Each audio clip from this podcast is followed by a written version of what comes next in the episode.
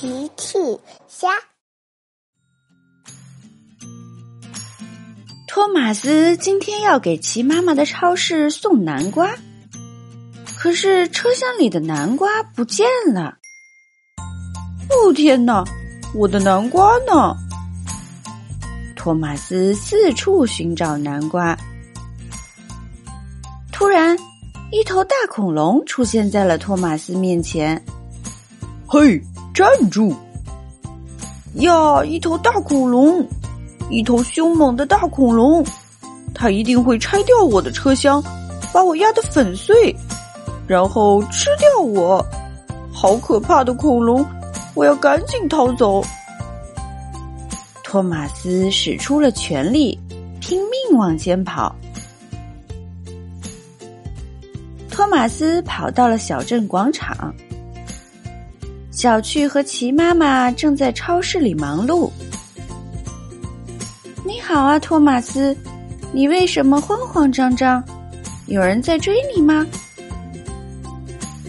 不好了，小趣，一头巨大的恐龙，它要拆掉我的车厢，把我压得粉碎，然后吃掉我。嘿，站住！恐龙也来到广场了。呀！我要赶紧逃走。托马斯使出全力，慌慌张张的又开走了。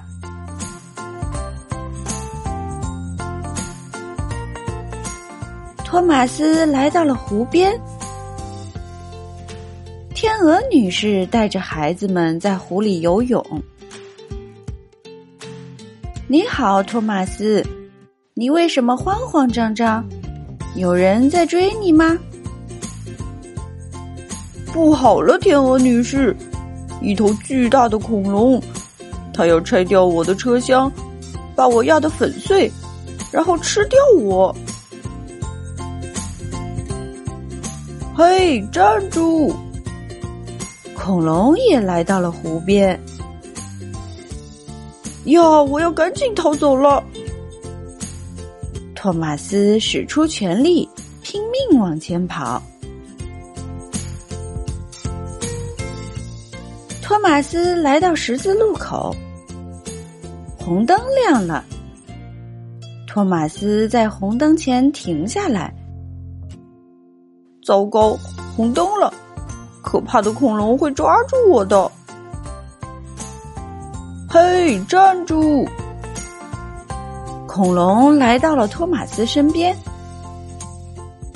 托马斯心里害怕极了，紧紧的闭上了双眼。天哪，这次我逃不了了！